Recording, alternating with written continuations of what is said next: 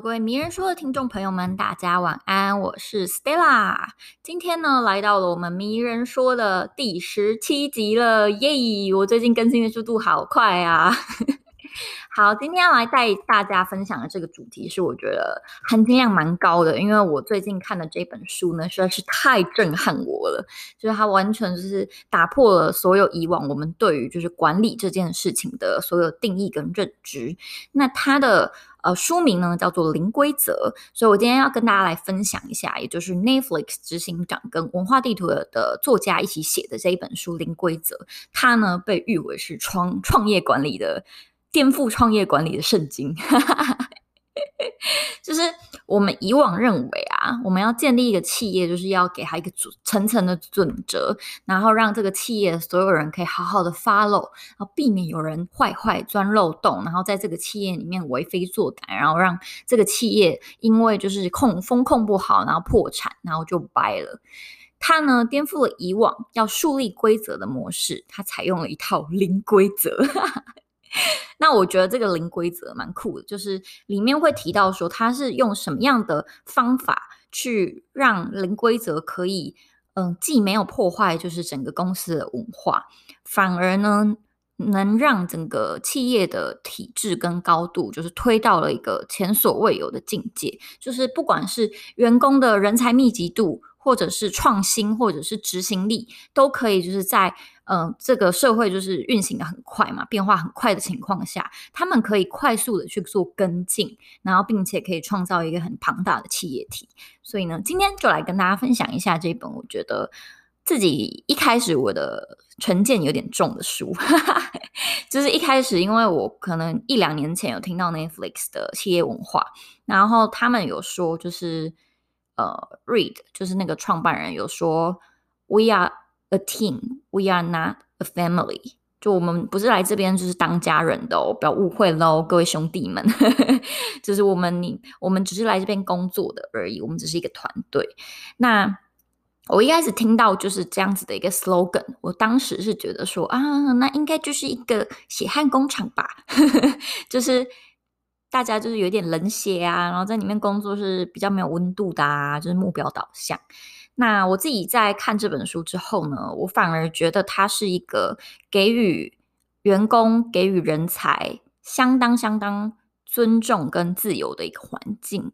那这是我的角度啦，就是我看完这本书里面有很多案例，很多对员工的采访，那甚至是有一个第三者的作家，就是我前一阵子也很喜欢的一本书《文化地图》的作者，他自己也是就是商学院的教授，就是很很夯的一个教授。那他去解读这本书去做采访，然后撰写出来的，那里面就探讨了很多，就是 Netflix 的企业文化明明就是跟所有管理学。大师这么这么的大相径庭的几个点，但是他们却可以发挥的一个，你知道，一个新的境界，到底是为什么可以做到这个地步呢？让我们一起来看下去。好，那事情呢就要回到了，就是在二零零零年的时候，我们了解一下 Netflix 那个时候的创办人 Reed，他其实是一个差点倒闭的公司，而且负债相当相当的严重。那 Reed 当时是只有一百个员工，然后订户三十万人，而且当就是就那一年，他就赔了大概五千七百万美金的新创公司，所以那时候是相当相当的沉重啊。那 Reed 当时就想要跟百事达的老板去就是聊，说可不可以买我。我已经快不行了，没有啦，开玩笑，他不可能用那么就是可怜的语气，但是他就类似说，哦，我们现在这个做的这个服务，就是影片出租的服务，我们怎么样怎么样，然后去谈说我们的价码是五千万美金，你可以就是买下来吗？那当时的百事达是非常不可一世的，就是他在这个世界是一个非常顶尖的地位，不管是他的企业体收益。或是他的执行长就是很能干，就是种种的所有的优良体质，都是让这整个企业在当时的社会当中是非常的就是崇高的。那当然，百事达的执行长一听到五千万美金，Are you kidding me？就完全丝毫没有考虑的就拒绝他了。那在短短的两年后呢，Netflix 就奇迹似的，它就上市了，就在这个两年的时间内。然后呢，在就是二零一零年的时候，二零一零年，呃，百视达因为没有跟上这个网络串流的趋势，所以他就直接宣告破产了。那 Netflix 当时就是渐渐的成为这个行业的领头羊。那这样子这么短短的几年间，就是到底是什么样的因素可以让原本有这么多这么多胜利条件的百视达，因为他的公司太庞大，没有跟上这个世界的体，呃，这个世界的趋势而破产。可是 Netflix 当时负债这么多，然后条件这么差，他竟然可以就是成为现在就是大家都耳熟能详，然后订阅数超爆多的一个大公司。那其中就有很多的原因。Reed 呃去回想，他就觉得最重要的原因就是两个字。就是人才，虽然就是人才听起来相当的 obviously，相当相当的简单，但是人才要怎么样去打造一个人才舒适跟喜欢的环境，然后让人才的密集度是很高的，这件事却是非常非常的困难。那为什么李德会有这样子的观察呢？其实他当时就是在两千年左右的时候，他已经快破产了，所以他必须要解雇呃四十名不够优秀的员工，也就是当时他三分之一的员工，这是非常非常多的。你能想象你的企业有一天突然跟你说，抱歉，我们要先裁三分之一的员工吗？就是人会多惶恐，会觉得天哪，这个企业多。多不靠谱，就是即将完蛋了。那李德当然也知道，说他这样子的举动会引起就是员工多大的恐慌。然后他是兹事体大的，就是不是我就是 fire 这个人而已。这个人他可能跟五个人很很要好。那这个人他虽然不够努力，但是他 maybe 就是呃他很优秀。那这个人他 maybe 就是不够优秀，可是他很爱加班，然后跟。同事相处得很好，就是他有很多就是不同的面相，然后让你去很难去舍弃，就是这个员工四十个这么多的员工，所以他当时做了这个非常非常艰难的决定，然后呢，也抱着就是会被骂死的心情，他把这四十个员工给 fire 掉。那想当然尔，就是那一天他 fire 掉员工的场面是有多难看，就是有些人在那边辱骂，然后有些人就是摔桌什么的，就是很不开心，离开了。那他原本想说那个连锁反应会很大，就是他也带着最糟的结果，那八十个员工留下来的那些人开始因为 loading 太大不想留了，或者是觉得这个企业已经不靠谱了，也因此而走，但并没有，就是反而。不知道为什么产生了一股神秘力量，就是让这八十个员工变得格外的有向心力、创造力，氛围超爆好，就是大家非常非常的投入工作。那甚至李德呢，还跟就是人资长派蒂，呃，他们在一同一辆汽车的，就是开车聊天的时候，派蒂就也很兴奋的上了车，然后每天都很期待去上班，然后跟李德说：“我不知道这怎么了。”我是恋爱了吗？我好像跟工作谈恋爱了一样。我觉得就是带给我的兴奋感真是太大啦。然后李德就觉得我也是，Me too，你不孤单。就是一个很神秘的一个就是结果。他们从来没有想过，嗯、解雇不够优秀的员工可以让整个企业的士气可以提升到这边。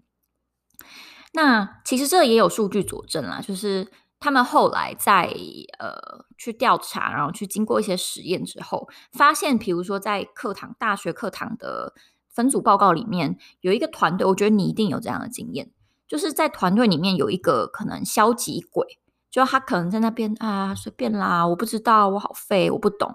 只要有一个消极鬼在里面，你就会觉得，看我完蛋了，就觉得。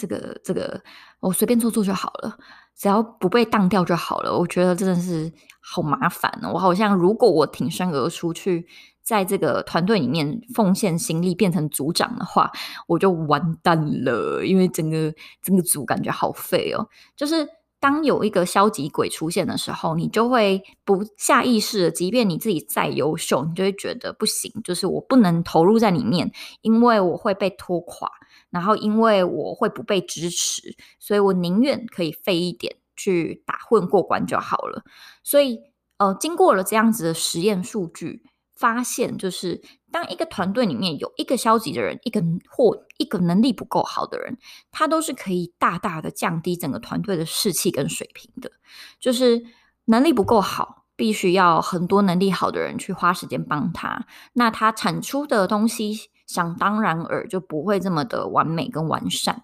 但是呢，如果整个团队都是士气很好，然后能力很好的人，他们会激荡出的火花跟 chemistry 之大。就是大家都会觉得哇，好有干劲哦！就是反正我这个不会，我可以去问另外一个人，然后另外一个人的能力很强。那大家互相在呃激荡跟并肩作战的过程当中，其实是会感受到无比的乐趣的，会觉得哇，做这件事情很投入，很好玩。因为我身边的人也够优秀。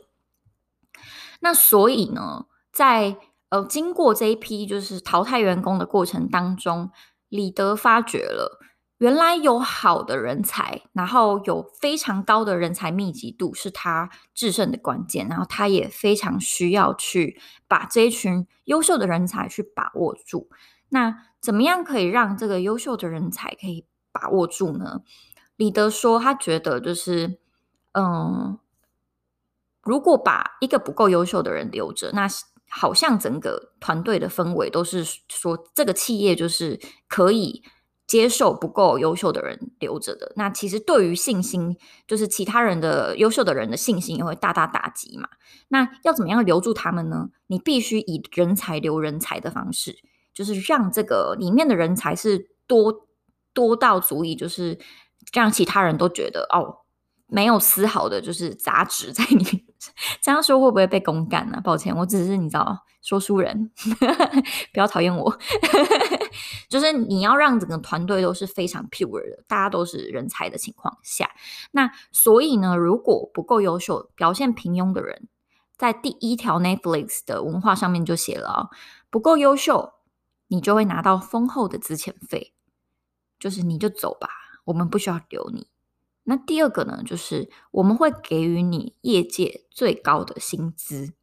所以他说啦，我们不是团队。呃，我们是团队，我们不是 family，所以我当然会以就是团队跟你是优秀工作者的角度去对待你。我会给你最高的薪资，然后呢，我会确保这个团队没有其他的小累累，所以你可以安心的在这边工作，因为其他旁边的人跟你一样领的就是业界最高的薪资，然后他可以在这边跟你一起并肩作战。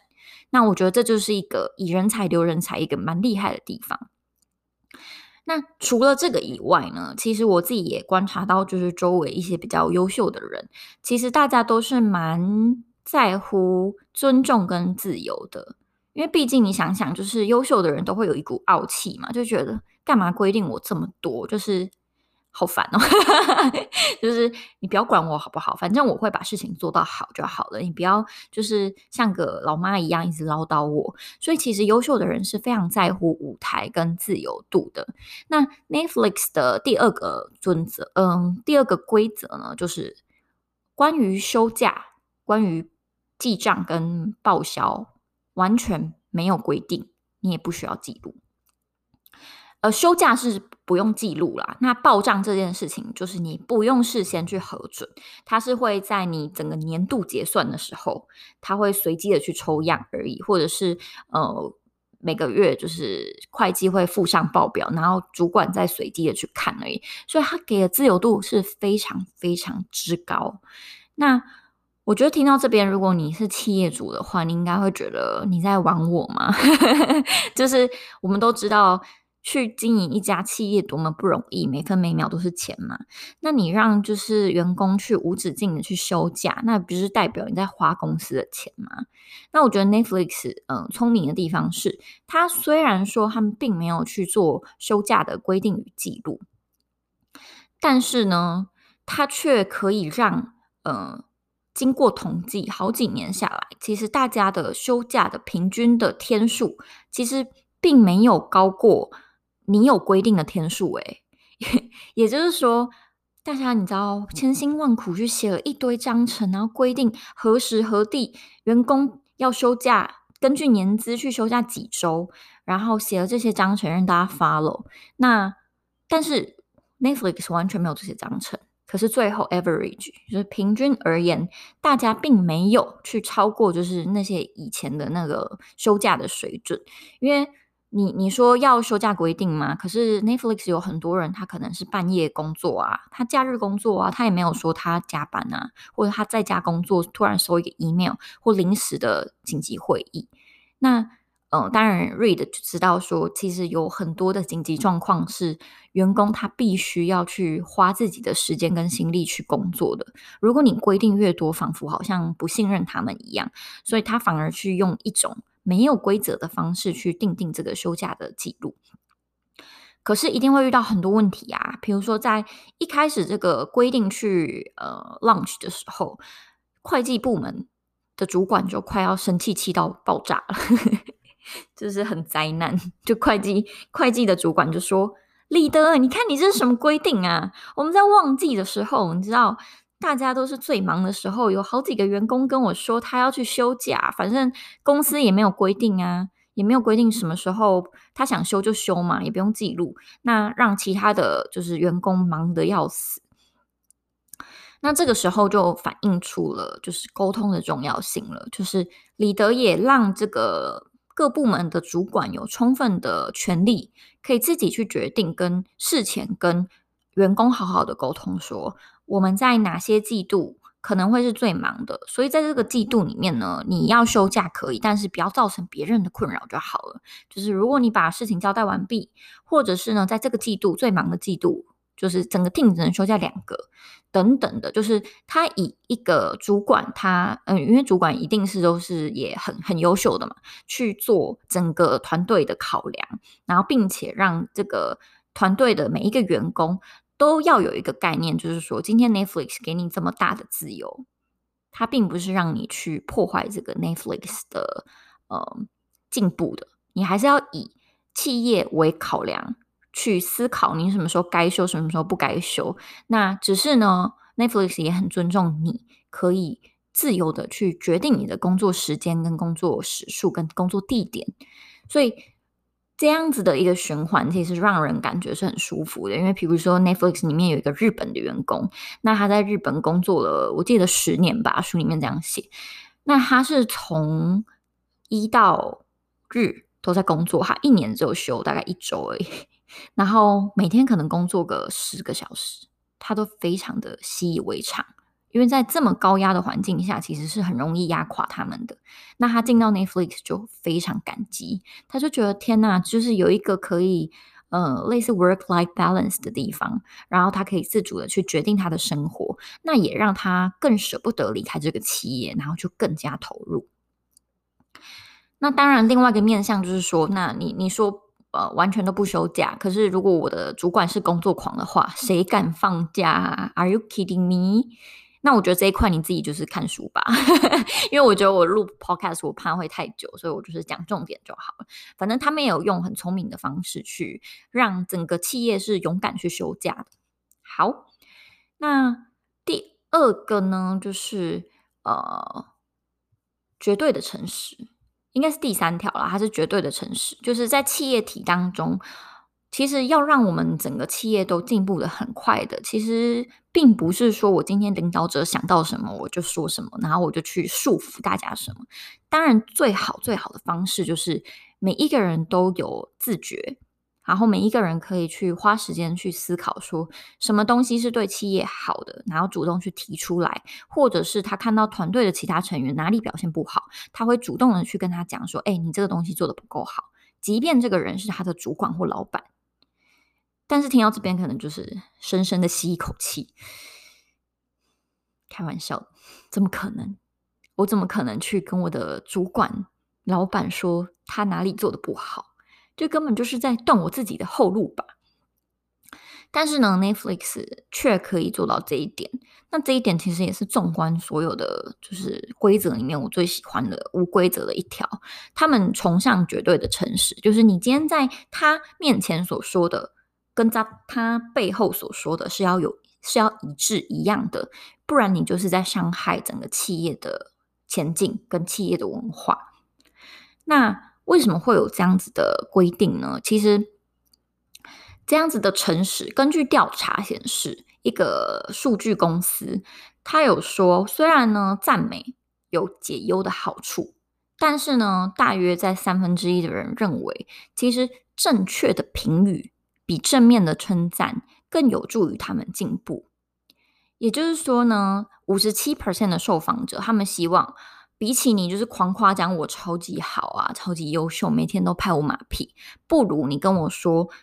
这个东西是怎么样，就是你实事求是的跟我说这个东西好的地方跟不好的地方是什么。那七十二 percent 的受访者认为呢，如果他们可以收到更多正确的评语，他们的表现会更进步。那九十二 percent 的人同意这句话，也就是只要你表达得当，负面的评语可以改善。改善表现，所以也就是说呢，其实大家都乐于就是受到别人就是正确的评价。就如果你今天哪里表现不好，你跟他说没有关系，但是呢，你要用客观、让人有呃让人可以接受的方式去表达这句话。所以你表达得当的话，大家都会爱你，因为毕竟就是大家都会想要求进步，尤其是优秀的人更想要求进步。所以呢，呃。Netflix 其实花了很多钱跟时间去让员工训练如何正确的表达，就表达跟沟通这件事太重要了，尤其是在于这么多就是优秀的人才聚集的地方，然后他们又要以诚实跟让呃公司的推进为第一守则，那么就是懂得去做正确的评价，而且呢会让人家觉得接受的这件事情就变得格外的重要。那其实给人家回馈有四大的方式是跟原则是需要遵守的，也不是说遵守啊，就是 Netflix 建议大家会需要用这四大的原则下去做事。那我就简单的提一个就好了，因为这本书含金量太高了，所以我建议大家可以直接就是买这本书来看。那嗯。其中有一个呢，就是你要以协助为目的，而且呢是实际可执行的。就是如果你是无意义的那种批评，比如说人家就是在呃见客户的时候剔牙，你觉得这样很丑，那你就直接跟他批评说：“哎，我觉得你在客户面前剔牙真的好丑。”就是他是毫无帮助的，然后反而会树立那种你们的对立。那可能比较好的表达方式是，嗯。你和客户开会的时候，如果不要剔牙的话，客户呢会比较认同你的专业，那我们也会更有机会跟客户去建立稳固的关系。就是用一个可能以公对公司好的角度，然后呢去具体的跟他说什么样的事情是呃做了之后会导致什么样的后果。那这只是其中一个小案例啦。那。呃，书中的作者他其实也有去透过采访，因为他是文化地图的作者嘛，所以他去深度的采访每一个员工。那在采访的过程中，他说：“ 我觉得这里超酷的，就是他一坐下来，然后那个 Netflix 的员工就是非常非常喜欢表达建议。他就说：‘嗯、在我们开始访谈之前，我可以先给你几个建议吗？’” 比如说有一个巴西的，就是员工，他就说：“你说我们巴西不喜欢去太制制式的被邀约，或者是太制式的规则跟讲话，但是你在邀请我去做采访稿的时候，你用了一个非常制式的文文章去邀约我，那我觉得一般的就是巴西人都不太会喜欢这样子的方式，所以建议你可以用。”一些比较轻松的方式，然后直接跟我讲你要做什么就好了。那当然，就是文化地图作者一开始听到就想说，哦，就是好突然哦，毕竟还没有开始建立关系，然后他们他们他们就可能一语就直接道中了一个重点。那虽然他觉得接收到这个资讯有点突然，可是。其实还是蛮感谢他们的，因为他事后真的用这个方法，然后呢，得到巴西人的回信的几率就真的高了非常多。所以其实反映出 Netflix 的一个文化，就是不论他们是从下属到上呃主管到老板，其实大家都是非常推崇，就是你就有觉得什么东西伤害企业，那你就直说。但是你提出的建议呢，是需要以协助他人为目标。而不是你自己只是想批评他。然后呢，你要提出呃有建设性的回馈跟建议，是可以让对方真的执行的，不单单只是批评而已。那我觉得这这个准则，其实在我们跟人沟通啊，或者是去外面谈判的时候，我觉得都是一个蛮重要的一件事情，就是你要如何去说服别人，你是真的为他好，然后真的是有专业度的。其实从你给正确的评价的那一刻起，就一部分的表达你的专业了。毕竟你是可以有自己独立思考的能力去评价一件事情的。然后呢，你还可以用对方听得下去的话去讲，这就是真的是一个 Bravo，一个厉害的沟通方式。好，那做一个小小的 ending 好了，就是我觉得看到零规则到现在，我看了大概三分之二左右。我觉得零规则不代表随便，它是信任的最大的表现。就是我们常常会听到嘛，自律带给我们自由。那 Netflix 是希望他们每一个员工都是感受到自己是独立的，像大人一样，他们有自己的思考跟判断跟逻辑，然后呢，全然的去信任他们。所以我觉得的零规则并不是随便，而是它是给予别人给你认为他优秀的人的一个信任感的表现。它其实也是蛮适用于我们人生中的大小事啊，比如说。比如说，你跟情侣之间跟另一半的沟通，你跟你朋友、你跟你家人之间的沟通，有时候他们给的控制太多的时候，你会觉得，嗯，虽然你知道对方的利益良善，就是可能让整个沟通的情况下可以知道未来该怎么做，但是那些规则反而就让你们之间没有办法那么有创造力。那适时的去打开这些规则，然后用一个很诚实，并且让对方可以听下去的方式去做沟通。其实对方也可以知道说，哦，我跟你是有无限可能，我们不是被局限在这个小小的框架里面，然后我们可以一起去创造出更多好玩的事情。然后我知道你够 open-minded，你够心胸宽大，足以可以接受这些新的创新、新的刺激跟新的改变。那以上呢，就是我今天要分享的 Netflix 执行长的创业管理必修课。没有规则就是最高级的准则。那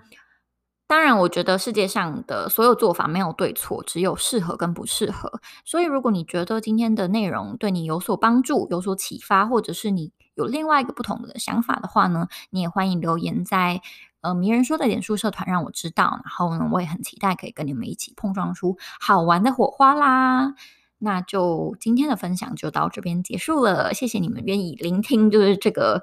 将近四十分钟的 episode。然后希望呢，大家都可以有一个愉快的，不管是人际沟通，或者是你呃将来要做一个企业的 leader，或你已经正在创业，都可以是非常非常顺利跟平步青云的。